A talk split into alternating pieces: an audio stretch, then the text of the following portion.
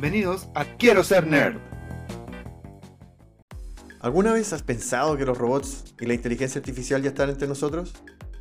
Acompáñame en este nuevo podcast a conocer los autores y las obras que han influenciado la ciencia durante décadas. Acompáñame en Quiero ser robot.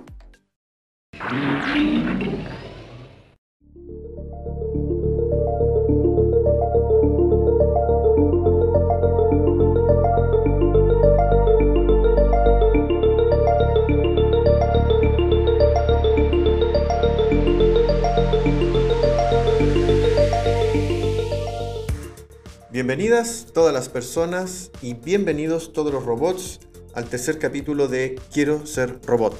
otro spin-off del podcast Quiero ser nerd, donde principalmente les voy a contar acerca de obras de ciencia ficción que hablan de robots, de inteligencia artificial y de cyborgs. A modo de rápido recuento, les cuento que en el primer capítulo les conversé de los robots de la fundación de Isaac Asimov y cómo las tres leyes de la robótica que se postulan en esta obra ayudan a regular y hacer una suerte de marco regulatorio del comportamiento de la inteligencia artificial que tienen los robots y asimismo cómo estas tres leyes de la robótica hasta el día de hoy se siguen mencionando en la ciencia actual. Por último, en ese primer capítulo también les comenté cómo dentro de la obra de la fundación, a lo largo de todos los libros, que son más de 13 o 14, no recuerdo bien, uno va descubriendo que los robots efectivamente están tratando de cuidar a la humanidad debido a estas mismas tres y un poquito más de leyes de la robótica. Y en el capítulo pasado, en el segundo capítulo, les conversé del manga de Yukito Kishiro llamado Alita en Occidente o Ganmu en japonés, que trata acerca de un universo donde lo único que te hace ser humano es tu cerebro y todo lo demás puede ser reemplazado por partes cibernéticas. Es una excelente historia de cyberpunk que se la recomiendo a todo el mundo, donde existe también un viaje del personaje principal hacia el descubrimiento de sí mismo y donde siempre se está planteando y se está cuestionando qué es lo que nos hace ser humanos y qué es lo que nos da realmente humanidad. Bueno, eso fue el resumen de los dos primeros capítulos y para el capítulo de hoy les traigo un tema que para mí es bastante especial, me gusta mucho y espero que sirva para incentivar a la gente a que conozca más de una obra que realmente no es tan conocida, pero ha causado mucho, mucho impacto en lo que actualmente conocemos de ciencia ficción. Es una obra que ha influenciado a autores de novelas, a cineastas, a músicos e incluso a diseñadores de juegos de rol. Todo eso les voy a estar contando durante este capítulo. La obra es la trilogía del Sprawl, que consta de tres libros principalmente, pero algunas historias cortas, del autor estadounidense slash canadiense William Gibson. Las tres obras principales son los libros Neuromancer del año 1984, Count Zero del año 1986 y Mona Lisa Overdrive del año 1988. Previo a escribir estos tres libros, eh, William Gibson escribió tres cortos cuentos, Johnny Mnemonic del año 81, Burning Chrome del año 82 y New Rose Hotel del año 84. Tanto Johnny Mnemonic como New Rose Hotel fueron adaptadas a películas y estos tres cortos cuentos ayudan a setear o armar el universo de The Sprawl. Estas obras son muy relevantes para la ciencia ficción porque ayudaron a sentar las bases o son considerados pilares para el subgénero de la ciencia ficción cyberpunk. Esto debido a la temática que plantea siendo una obra del año 80. Aquí, por ejemplo, se acuñaron los términos de ciberespacio y la matriz. Y es una forma de describir, o como el autor vio a principios de los 80, lo que actualmente nosotros conocemos como Internet.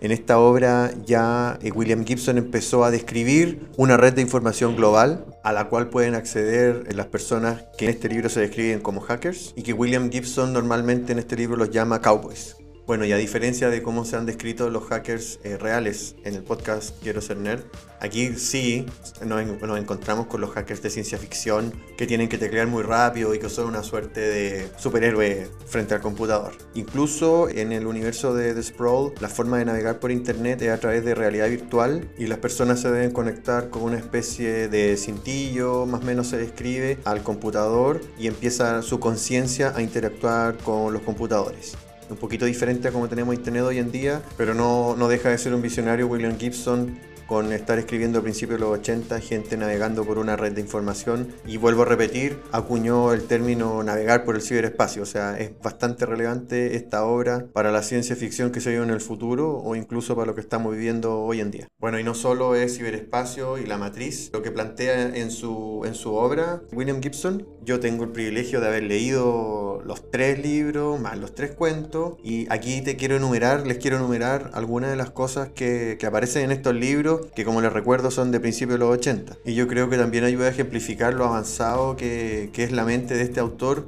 porque mira, aparte de ciberespacio, aparte de la matriz eh, y hackers, él habla de ICE, programas ICE, por la sigla en inglés ICE, ICE, de Intrusion Countermeasure Electronics, que se podría traducir como medidas para contrarrestar la intrusión electrónica, que hace referencia a todos los programas para evadir a los hackers, lo que hoy en día conocemos como antivirus, firewalls y todos los programas de, de esa índole. Bueno, también se menciona mucho la realidad virtual, como les comenté, y también en esta obra se habla de estaciones espaciales orbitando la Tierra. También en esta obra eh, se menciona de que existe una policía Turing y leyes Turing para poder controlar la inteligencia artificial. También eh, se trata el tema de que existen inteligencias artificiales que están tratando de buscar una personalidad o un cuerpo o una forma de comunicarse con los humanos. También se habla de tecnología que tiene la gente con mucho dinero para extender su vida todo tipo de mejoras para el cuerpo, como armas adosadas al cuerpo, ojos biónicos o algo análogo a eso. Y asimismo todo tipo de mejoras en el cuerpo para poder interactuar con hardware, y para poder leer software o guardar información en tu cuerpo y cosas por el estilo. Y ya lo último que les puedo enumerar de todas estas cosas que, que, salen en los libros, que he ido leyendo, que fui anotando, de todo lo adelantado que era William Gibson, también en el cuento New Rose Hotel, por ejemplo, eh, hay un, aparece un auto con célula de hidrógeno. Imagínense que recién ahora Toyota tiene uno para el mercado. Él lo mencionó del año 81.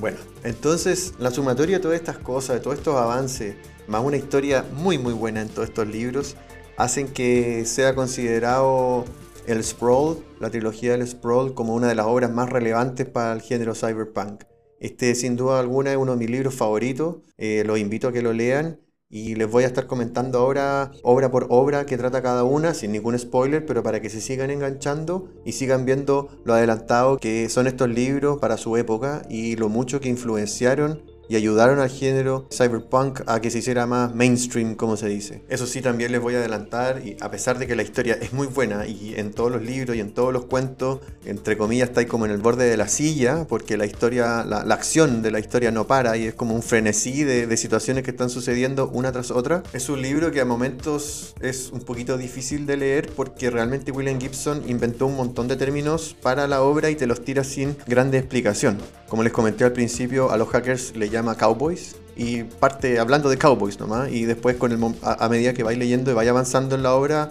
te vas dando cuenta de, qué significa cada cosa, pero a la vez lo hace ser mucho más inmersivo. O sea, tú te sientes dentro de la historia, quieres ser partícipe, quieres aprender más, quieres saber más de los personajes y a la vez te das cuenta que la historia tiene su propia mitología o, o su propio universo y, y es muy propio, valga la redundancia y a la vez se siente más cercano. O sea, a pesar de que tiene tantos términos que a veces son, o al principio son difíciles de entender y después los vais eh, encontrando o los vais descifrando, por decirlo de alguna manera. Es un libro diferente en ese sentido, porque normalmente un libro hay, hay un relator, te van describiendo cosas, tú vas leyendo, las vas entendiendo a medida que te las van relatando. En este no, en este te lanzan inmediatamente a la historia, te lanzan inmediatamente a la acción y tú tenés que, en forma vertiginosa, ponerte al día, ponerte al tanto o si no, te toca releer, releer. O sea, realmente un libro muy bien escrito desde ese punto de vista.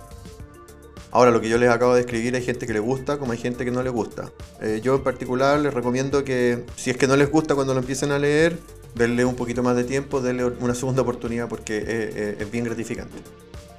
Ok, y ahora ya para empezar a, a describirles un poquito más cada una de las obras y, y de qué se trata y así se van a ir enchufando más. Y no se preocupen que no van a haber spoilers. Les voy a comentar primero el, setting general de The Sprawl, de todos los cuentos y de todos los libros. Y para los que ya conocen el género cyberpunk y para los que leen arte ciencia ficción van a decir, bueno, que van a pensar que estoy describiendo como cualquier cyberpunk, pero no se olviden que este fue pionero. Esta es la obra que parte o una de las obras que parte haciendo famosa toda esta temática.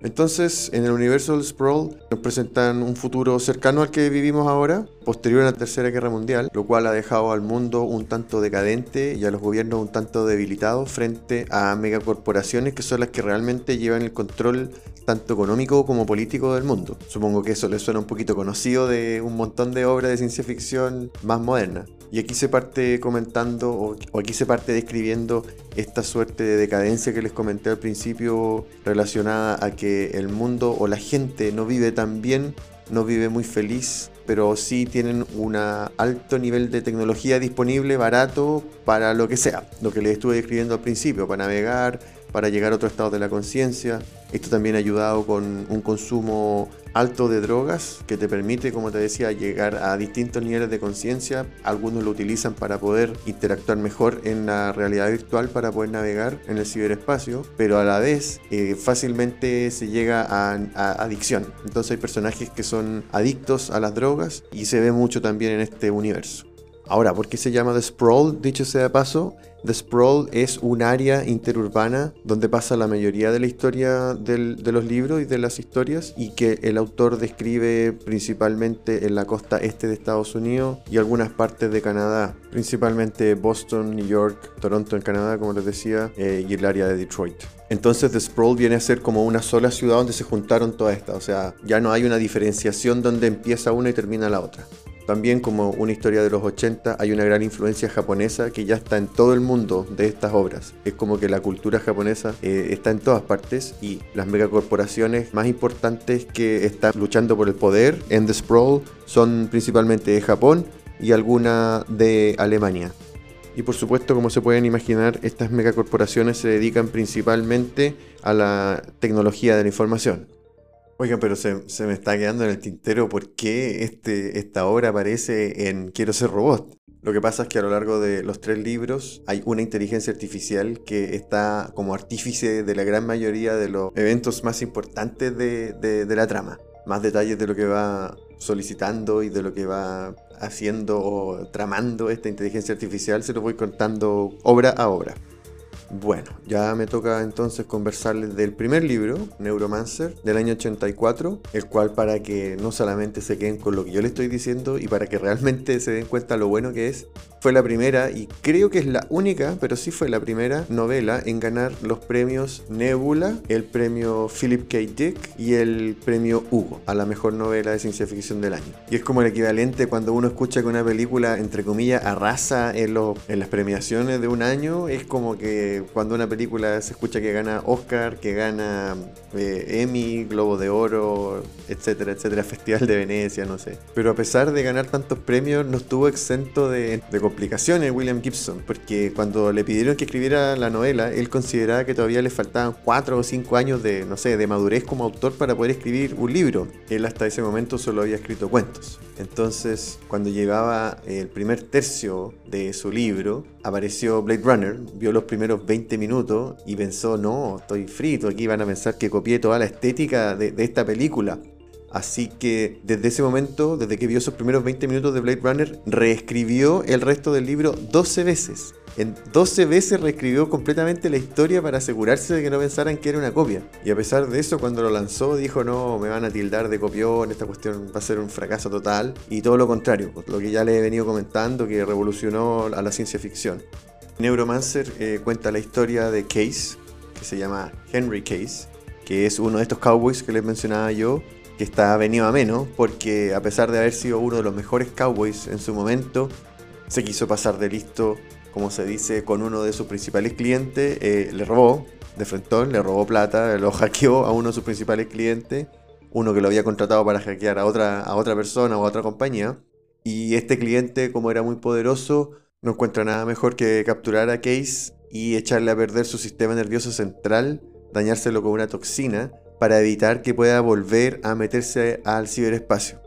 Les recuerdo que aquí para, navegar no es como lo hacemos el día a día en nuestra casa con un computador, con una conexión a internet, sino que cada uno de estos cowboys tiene que conectar su conciencia con los computadores. Entonces, al haberle dañado el sistema nervioso central, Case ya no podía eh, navegar. Entonces comienza la historia con nuestro personaje principal sin poder trabajar, sin mucha plata, con una actitud un tanto suicida por todo lo anterior Y en adición, se me había olvidado comentarles, este antiguo cliente que le, echó a perder el sistema nervioso central también le modificó el páncreas para que no pudiera metabolizar las drogas a las cuales Case le gustaba consumir, como son las anfetaminas y la cocaína. Por ende, en las primeras páginas del libro tú partes con, con Case con tu antihéroe, un antihéroe en realidad cuando lo, cuando lo vas conociendo, en el hoyo, o sea, ya en la peor versión de, sí mismo. Y para colmo de todo lo anterior, eh, como no estaba pudiendo trabajar, Case le debía plata a un, a un mafioso,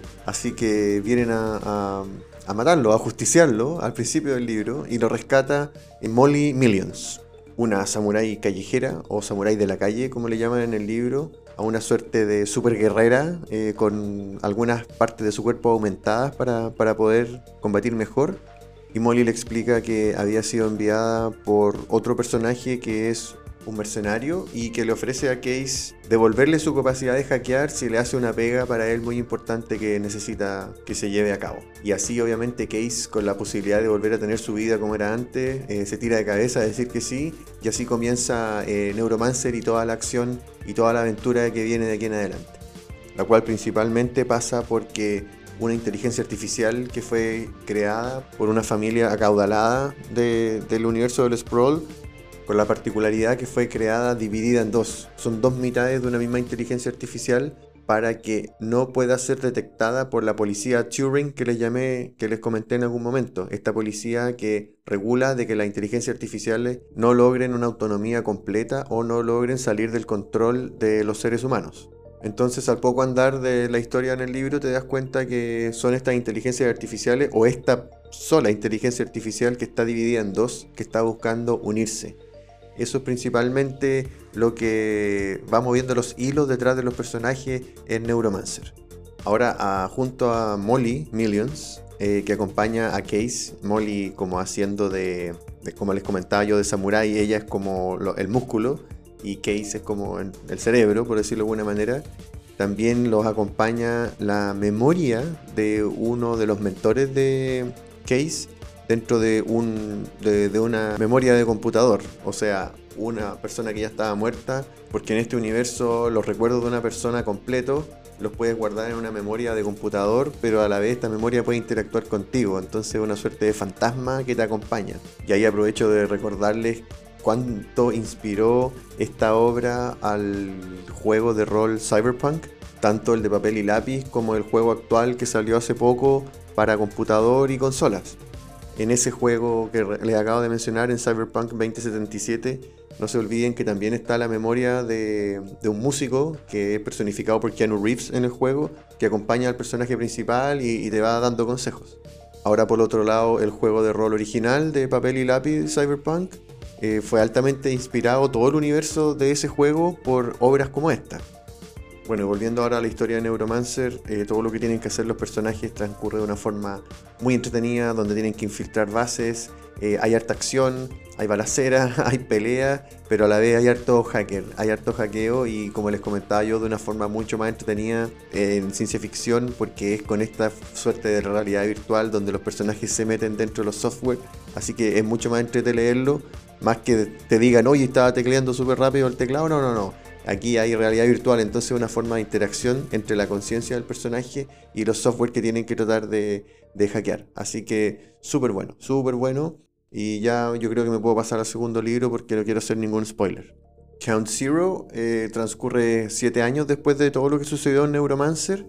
y su narrativa está dividida en tres historias paralelas que se cruzan entre sí, obviamente, en distintas partes de la historia, pero que se van contando en forma alternativa. Entonces la forma de seguir la historia eh, es, bien, es bien atractiva en ese sentido y en la parte final se juntan, se juntan las tres. Bueno, al igual que Neuromancer, acá la inteligencia artificial es muy importante en la historia porque nuevamente te das cuenta que como que está moviendo los hilos detrás de todos los personajes y en particular acá a diferencia de Neuromancer se presentan como unas deidades. Los cowboys que están en el ciberespacio han encontrado una suerte de deidades de la religión vudú. Así que muchos de los personajes en este libro están medio fascinados de entender qué, qué son estas deidades, de dónde salieron o qué es lo que, qué es lo que buscan. Ahora les voy a contar cada una de estas tres tramas de qué trata más o menos para que se den cuenta de que, cómo va este libro.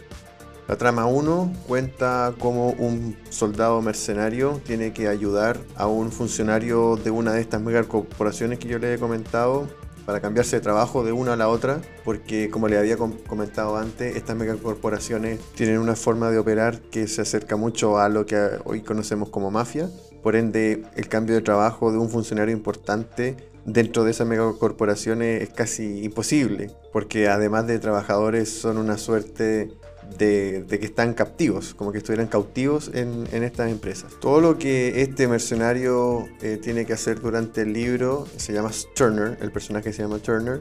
Son operaciones militares bastante divertidas, bastante entretenidas de leer. La acción es bien relevante en todo lo que tenga que ver con la trama de Turner. Y el resultado en particular al principio del libro de este intento de cambio de trabajo de este personaje de este científico de una de las empresas. Como resultado es que Turner termina acompañado por la hija de este científico que él le dejó los planos de una tecnología que él desarrolló que le llaman en el libro Biosoft, el cual es una tecnología que permite conectarse al ciberespacio sin tener que utilizar un computador o hardware. Como les describí hace poquito, estos suertes de cintillos que se utilizan para navegar por el ciberespacio. Y así el resto de la primera trama eh, tiene que ver con cómo Turner y la hija de este científico le dan buen uso a esta nueva tecnología. En la trama número 2 se nos presenta a Bobby Newmark, que se autodenomina Count Zero, de ahí viene el nombre del libro por este personaje. Eh, adquiere un nuevo tipo de tecnología para, para, poder navegar por la matriz, por el ciberespacio, y cuando se conecta casi se muere. Está a punto de morirse como que queda en un estado medio catatónico. Y lo único que lo salva es que durante este estado medio catatónico, cuando estaba conectado al ciberespacio, ve como una mujer, una joven mujer, que lo desconecta del trance en el que estaba. Entonces apenas vuelve a la realidad, se da cuenta que este, esta tecnología que estaba probando parece que era un poquito peligrosa, se le ocurre salir inmediatamente de su casa y su casa a las pocas cuadras, a los pocos pasos en realidad que había dado, explota. Y de aquí en adelante durante todo el libro lo están persiguiendo a Count Zero. Lo persiguen todos, todos lo que lo andan persiguiendo buscando la tecnología que había conseguido. Y como les comentaba, a medida que avanza el libro nos damos cuenta cómo la historia de él, con la historia de Turner y Angie, la niña, la hija del científico, eh, se empiezan a, entrelazar y eh, están súper conectadas. Y en la tercera trama eh, nos encontramos con Marley Krushkova, una antigua dueña de una galería de arte, que está venida a menos porque la encontraron vendiendo una falsificación, que es contratada por un millonario acaudalado similar al que se contaba a la familia que había creado las inteligencias artificiales del primer libro, para buscarle unas eh, obras de arte que ella no tiene idea de, para qué sirven, pero que este tipo, se llama Byrek, está buscando porque son distintas partes de un Biosoft, como el que tiene Angie en su cabeza, que le permitiría a él llegar a un estado de conciencia superior o él cree que podría ser una suerte de ser superior, incluso de poder vivir casi en forma eterna. Entonces, estas tres tramas, como yo les contaba, de distinta manera van mostrando cómo hay entidades antagonistas a los protagonistas y otros que están a favor de los protagonistas que están buscando este mismo Biosoft para distintos fines. Así que la acción nuevamente está asegurada de la misma forma que en Neuromancer. Nuevamente una historia muy vertiginosa, muy rápido. Vuelve a ser una obra maestra de William Gibson, cómo va contando la historia y cómo logra entrelazar estas tres tramas distintas y cómo las va a logra juntarlas al final para que todos los protagonistas en realidad estén interconectados. El libro, propiamente tal, es considerado por algunos especialistas como que es mejor incluso que Neuromancer, como una mejor novela, pero no ganó tantos premios. Este libro, Count Zero, fue nominado para el premio Locus, a la mejor libro de ciencia ficción del año 86, y el año 87 a los premios Hugo y Nebula, pero no los ganó, solamente fue nominado. Y en particular yo creo que esto se debe a que no causó tanto impacto como Neuromancer, que fue como el creador de, tantos, de tanta temática, de tantas cosas nuevas que trajo Neuromancer a la mesa. Yo creo que por eso tal vez no ganó tantos premios, pero efectivamente es muy bueno y si les gustó Neuromancer, si les gusta Neuromancer cuando lo lean, de todas maneras que tienen que seguir con este. Full recomendado. Y ahora yo creo que ya me puedo pasar a Mona Lisa Overdrive, el último de la trilogía del Sprawl. Siguiendo con la temática de los premios, Mona Lisa Overdrive también fue nominado para la mejor novela para el premio Hugo, para el premio Locus y para el premio Nebula eh, entre el año 88 y 89.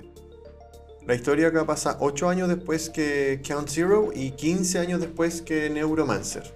Y para el setting de este libro les tengo que comentar otra de las tecnologías que se presentan en estas obras, una que se llama SimSteam, que es una forma de entretenimiento análogo, no sé, a la televisión, en el cual tú puedes estar viviendo la realidad del personaje que está actuando. O sea, como que tú te conectaras a ser eh, una, dentro de una película, como que estáis dentro, eres uno de los actores. Tú eres uno de los personajes dentro de la película y la vives como realidad virtual. Y la otra tecnología le llaman Aleph, el cual es como un super disco duro, el cual permite grabar una realidad de lo que sea, no sé, de tus vacaciones favoritas, por ejemplo, pero mucho más complejo porque es un mundo que te permite interactuar con, con todo lo que hay alrededor de él. Y a la vez a, esta, a este disco duro tú puedes subir tu conciencia y muy similar a todas las tecnologías que le he venido comentando que existen en The Sprawl, le puedes subir tu conciencia y vivir dentro de esta realidad virtual dentro del Aleph. En Mona Lisa Overdrive también tenemos distintas tramas que van en paralelo y que se entrecruzan en, distintas partes del libro y hacia el final se van juntando. La primera trama tiene que ver con Mona, una joven prostituta que tiene un parecido muy muy grande a una superestrella de Simstein llamada Angie Mitchell, que es la misma personaje Angie del libro pasado. Y aquí contratan para un trabajo que ella no tenía idea, que termina siendo un intento de rapto de Angie, de la actriz. En la trama 2 nos centramos en una joven japonesa llamada Kumiko, hija de un jefe yakuza, que es enviada a Londres para que esté a salvo mientras el papá tiene una guerra con otro yakuza. Lo mejor de esta segunda trama es que en Londres nada más y nada menos que Sally Shears es un nombre alternativo para Molly Millions, nuestra personaje del primer libro, nuestra samurai callejera, ella es la encargada de proteger a Kumiko y tiene una interacción muy, muy grosa durante todo el libro porque Molly le enseña cosas que nadie más le va a enseñar. Cosas de cómo sobrevivir en la calle, eh, cómo vivir sin plata, sin dinero y ese tipo de cosas que una hija de un yakuza eh, obviamente que no está muy acostumbrada, pues siempre viviendo con, toda la comodidad que la hija de, un millonario puede tener. Para la tercera trama eh, nos enfocamos en Slick Henry, un artista que se dedica eh, al fin robots, al fin robots en el libro, a, hacer robots. Vive en un basural que cuando yo lo leí me imaginaba un poquito cómo es Mad Max. Este tipo, Slick Henry, es un ex convicto por robar autos y el castigo consistía en borrarle su memoria de corto plazo y no puede recordar más de los 5 minutos que vivió en forma anterior. Forma en que este personaje por ende se desarrolla es súper diferente a las otras cosas que yo he leído, pero a la vez eh, es bien entretenido como él trata de luchar contra este impedimento que tiene con su memoria. Y al poco tiempo que se nos presenta el personaje, eh, tiene, le dan el trabajo de cuidar a un, entre comillas, conde comatoso, que sí, obviamente, no, no es nada más y nada menos que Bobby Newmark de Count Zero, quien está en ese estado comatoso por estar conectado a un Aleph, esta tecnología que les dije yo para estar metido en una realidad virtual. Bueno, y Slick Henry no solo le piden cuidarlo al Count, sino que efectivamente le piden conectarse con, su conciencia en la matriz. Y bueno, empiezan a suceder cosas muy, muy interesantes apenas empiezan a interactuar estos dos. Y, se empieza a explicar por qué Count Zero, Bobby, está conectado a esta cuestión desde hace muchos años estaba preparando ahí una suerte de plan para lo que se viene durante la historia de este de este tercer libro. Y la cuarta trama que tiene Mona Lisa Overdrive cuenta la historia de Angela Mitchell, la Angie del, segundo libro, que también es la actriz de Simstein,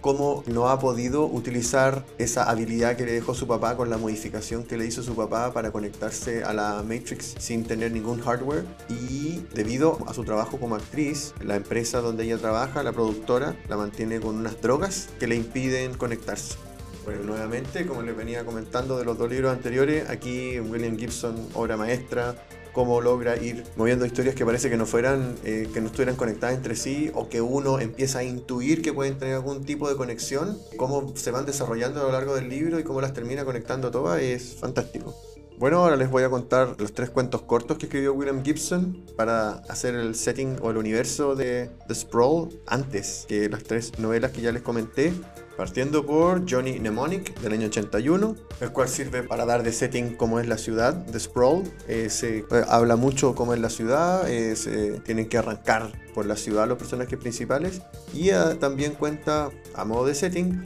cómo el hardware puede estar conectado con las personas. En este caso particular, Johnny puede tener, puede cargarse información, como tener un disco duro metido dentro del cuerpo, y ese es su trabajo. Su trabajo es que le cargan información, él no tiene cómo conseguirla, a menos de que sepa el password, un password que se lo tienen que decir, y él de esta manera puede empezar a devolver la información.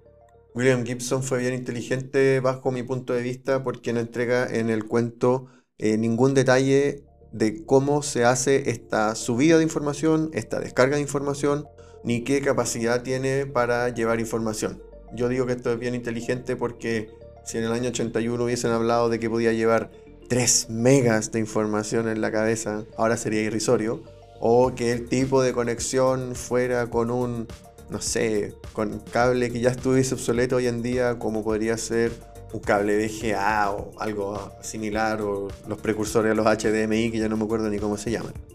Lo otro destacable de la historia de Johnny Mnemonic, que aquí se presenta por primera vez el personaje eh, Molly Millions, que es la que acompaña en Neuromancer al personaje principal y en Mona Lisa Overdrive a la hija del Yakuza. Johnny Mnemonic fue adaptado al cine en una película que actúa Keanu Reeves como Johnny. Lamentablemente yo no la he visto, eh, he escuchado reseñas de que no es muy buena en realidad y comete los errores que William Gibson no cometió, como la capacidad de almacenaje y ese tipo de cosas. Y además que el problema que tuvo esa película, por lo que yo tengo entendido, es que irrisoriamente el problema es que consiguió mucho dinero de, producción. Pero esto significó que la empresa productora se metiera mucho en la historia. Y a pesar de que William Gibson había escrito el guion, realmente se tomaron demasiadas libertades en, la producción durante la edición y la película, por lo que tengo entendido, eh, es un poquito desordenada o no muy buena además de que padece de gráfica generada por computadora de mediados de los 90, esta película si no me equivoco es del 95, lo cual envejece súper mal. Pero me llevo yo la tarea para la casa de verla y en algún capítulo más adelante realmente comentarla como corresponde. El segundo cuento se llama Burning Chrome y aquí te muestran, te presenta el setting de cómo realmente son los cowboys. La historia cuenta de dos cowboys que quieren, lo que quieren hacer es robarle a Chrome, una reina, por llamarlo de alguna manera, de la mafia de donde ellos eh, viven. Y aquí, por ejemplo, se utiliza el término icebreaker, que les, comentaba yo que los, programas ICE eran como una suerte de super antivirus. Entonces aquí utilizan un icebreaker para poder hackear la cuenta de Chrome. En paralelo eh, hay una relación amorosa con una chica que quiere ser artista o estrella de SimSteam. Lo que yo les comenté que eran este tipo de, cine donde tú como en realidad virtual pasas a hacer o a vivir y sentir lo que está viviendo y sintiendo el personaje en, en la película. Y ya por último, el tercer cuento, denominado New Rose Hotel, también está adaptado a una película que tampoco he visto, así que realmente estoy al debe con esa, con esa parte pero ayuda también a setear otra parte del universo de The Sprawl y en particular todo lo que tenga que ver con la forma en que yo les comenté lo mismo que pasaba en Count Zero, la forma en que un trabajador trata de cambiarse de trabajo en estas megacorporaciones de, de este universo. En este caso particular del cuento se cuenta la historia de dos agentes que tienen que extraer o que se dedican a extraer trabajadores de una empresa hacia otra. Bueno, eso eran los resúmenes de las tres obras principales, más los tres cuentos de la trilogía del Sprawl. Hay más cuentos incluso, todos recopilados en un libro que se llama Burning Chrome, que tiene los tres cuentos, más otros más del universo del Sprawl, pero los principales son los que ya les describí. Y ya en forma de resumen, les quiero comentar que, bueno, yo creo que ya descubrieron que son de los libros que más me gustan, de lo que más me gusta leer y que han influenciado mucho a un montón de otras obras. Yo creo que eso les queda claro en este capítulo. Pero lo que sí les puedo comentar en palabras al cierre es que así como les comenté que eran un poco complejos los términos que William Gibson te tira en las tres obras principales, eso no sucede en los cuentos porque no te da el espacio. Los cuentos son mucho más cortitos, son historias de pocas páginas. Entonces, tal vez puede ser una buena forma de entrar al universo del Sprawl partir con estos tres cuentos. Te los lees muy poquito rato, pero te dan muy bien, te presentan muy bien el universo. Entonces, si tú quedas con, este, con estos cuentos con gusto a, seguir leyendo, te puedes lanzar a, los tres libros que son realmente fantásticos. Y ya dentro de eso, lo último que les quiero comentar es que no solamente son libros que están bien escritos, que la historia es buena, sino que el universo que te presenta William Gibson es realmente atractivo y te dan ganas de leer y estar conociéndolo más. Es un universo que incluso te dan, ganas de poder hasta vivirlo. Así que no, más, no, sé qué más les puedo comentar. Espero que, se, que se animen a leerlos y bueno, si los leen, nos pueden dejar algún comentario en todas las plataformas que está presente el podcast Quiero Ser Nerd para que puedan ahí dejar sus comentarios. Un abrazo, que estén muy bien y nos vemos ya en un nuevo capítulo de Quiero Ser Robot. Chao, chao.